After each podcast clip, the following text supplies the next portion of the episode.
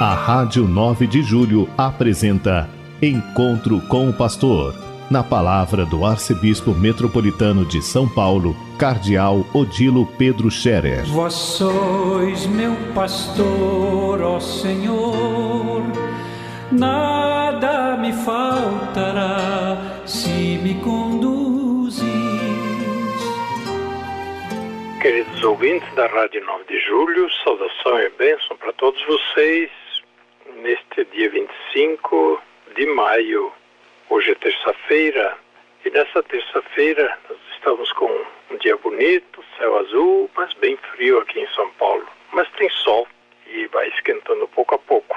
Nesses dias, com noites frias, nós lembramos daqueles que vivem ao relento, dos pobres, que não têm com que se cobrir suficientemente.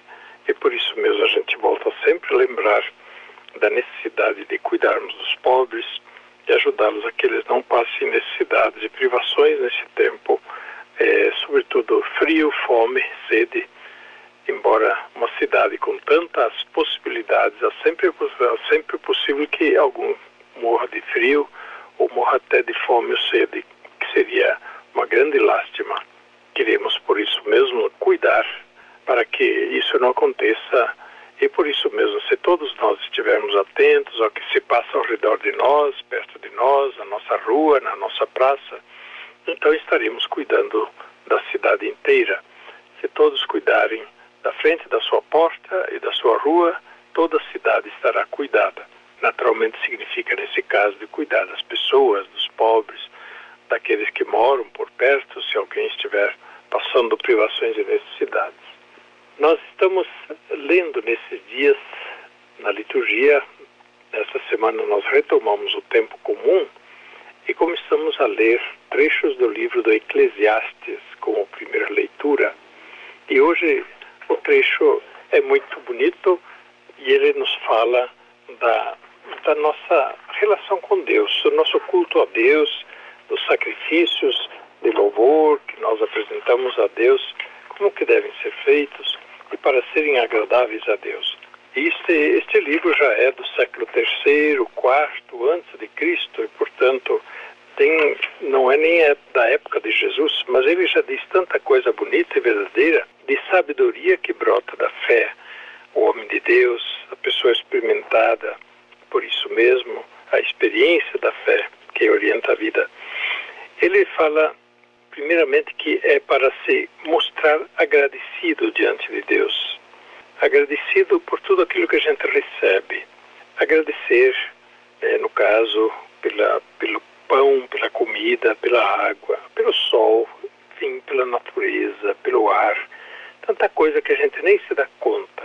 Por isso mesmo, nós, é, como atitude de religião, todos os dias agradecer a Deus Segundo, ele fala de guardar a lei de Deus. Aquele que guarda a lei de Deus faz muitas oferendas. E aquele que cumpre os preceitos oferece um sacrifício salutar. Então, cumprir a lei de Deus, os preceitos de Deus, este é o primeiro sacrifício de nossa parte. É, não, não daria certo se a gente quisesse oferecer é, oferendas a Deus, mas com um coração rebelde, desobediente, desrespeitoso em relação a Deus.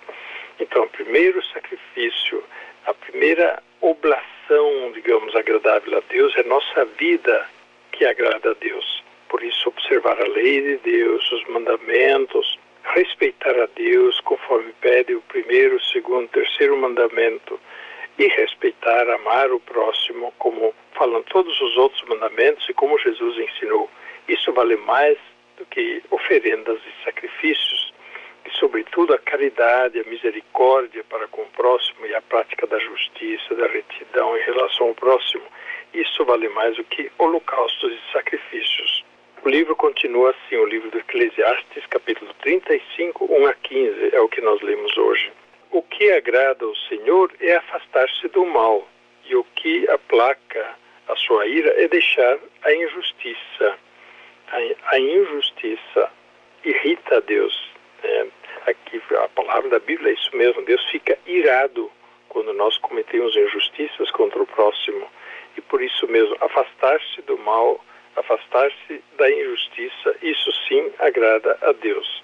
Depois, mais um conselho: não te apresentes na presença de Deus de mãos vazias, porque tudo isso se faz em virtude daquilo que eh, nos diz o preceito, né? oferecer a Deus o que é de Deus e apresentar a Deus o fruto dos nossos lábios sinceros, do nosso louvor sincero. Não te apresentes diante de Deus de mãos vazias.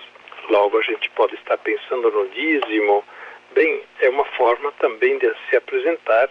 E no Antigo Testamento, quando se ia ao templo, normalmente se levava alguma oferta como forma de dízimo, para que isto também, além de ser oferecido a Deus, pudesse ajudar a sustentar o templo.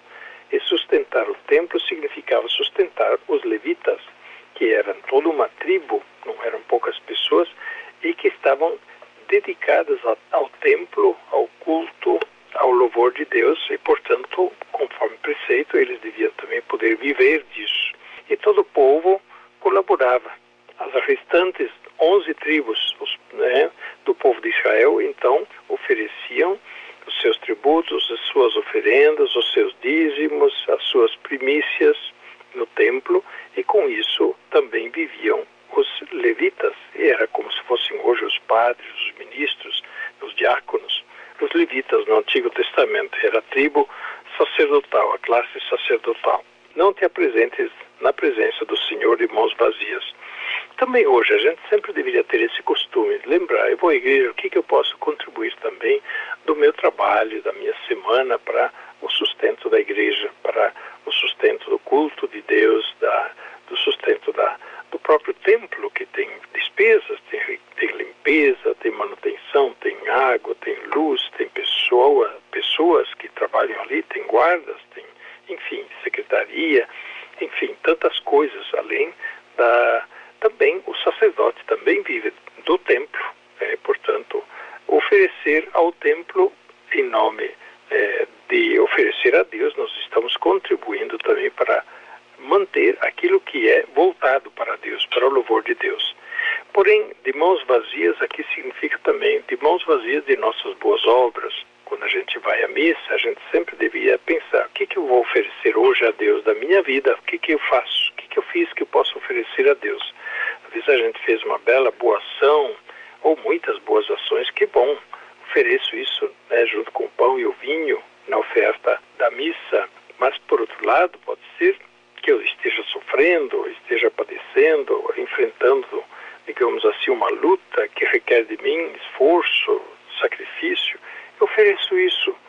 Outras vezes pode ser que eu esteja passando por uma dor muito grande, esteja doente, ou então passando por privações, esteja é, também participando da dor dos outros. Levo isso também para o altar né? e não me apresentarei de mãos vazias. Outras vezes pode ser que eu estou muito contente, tive sucesso, êxito em algumas coisas, eu fico feliz, então levo isso, esta minha alegria, e levo isso ao altar para louvor e glória de Deus. Não te apresentes diante do altar de mãos vazias. Depois fala, né, mais uma vez, que a oblação do justo não cairá no esquecimento. Ela é aceitável, ela é agradável aos olhos de Deus. Honra ao Senhor com coração generoso e não regateias as primícias que apresentares. Regatear é, é pechinchar.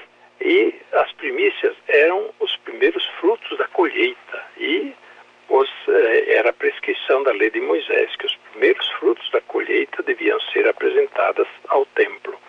Não regateias, não pichins, ah, eu vou oferecer só isso, hein? Eu teria dez para oferecer, mas eu vou oferecer só sete isso seria de alguma forma de corrupção, é, de querer enganar a Deus, ou então de querer regatear a Deus, dar um desconto, né, dar uma pichincha. Não, aqui o sábio diz: não regateias as primícias que apresentares. Faze todas as tuas oferendas com semblante sereno e com alegria.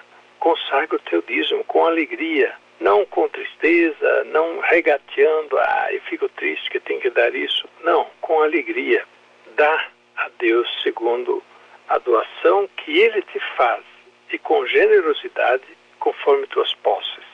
aqui a gente devia ter muita consciência, né? Dá a Deus com generosidade conforme as tuas posses, porque Ele é um Deus retribuidor e te recompensará sete vezes mais. É a palavra da Bíblia que diz, é a palavra de Deus que diz, e nós podemos crer nisso, que a gente oferece de bom coração a Deus, Deus vai recompensar e diz aí, recompensará muito mais. Aliás, Jesus diz isso de novo, né? Doa né, de Jesus de bom coração, de braçada, é, e com uma medida boa, calcada, sacudida, transbordante, e você terá muito mais. Deus te recompensará muito mais por aquilo que você der com generosidade, com alegria. Não tentes corromper a Deus com presentes, Ele não os aceita. Deus não aceita sacrifícios injustos. Portanto, pede primeiro que nos reconciliemos, que tenhamos o coração arrependido dos nossos pecados e que não queiramos dizer, bom, eu vou dar os meus dízimos a Deus, mas a Deus não tem mais nada a ver com a minha vida, não devo nada mais a Deus. Ah, eu faço os meus pecados, mas depois eu vou lá, faço um sacrifício, está tudo resolvido. Não, isso seria uma forma de corrupção. Deus pede o nosso coração mais do que nossas oferendas, e o nosso coração sincero, arrependido, inteiramente voltado a Ele. Queridos irmãos e irmãs, por hoje está bom, amanhã a gente continua e faz mais uma meditação sobre a palavra de Deus tão bonita que nos orienta, que nos ajuda a viver. Que os doentes possam recuperar a saúde. Toda manhã rezo por eles. Toda manhã peço também que todos rezem uns pelos outros e quem rezar, quem quer rezar conosco, reze conosco na missa, às 7 horas da manhã. Pode entrar no Facebook ou acompanhar pela rádio 9 de julho, 7 horas da manhã. A bênção de Deus Todo-Poderoso, Pai, Filho e Espírito Santo, desça sobre vós e permaneça para sempre. Amém. A Rádio 9 de Julho apresentou Encontro com o Pastor, na palavra do Arcebispo Metropolitano de São Paulo, Cardeal Odilo Pedro Scherer. Vós sois meu pastor, ó Senhor, me faltará. Se me conduz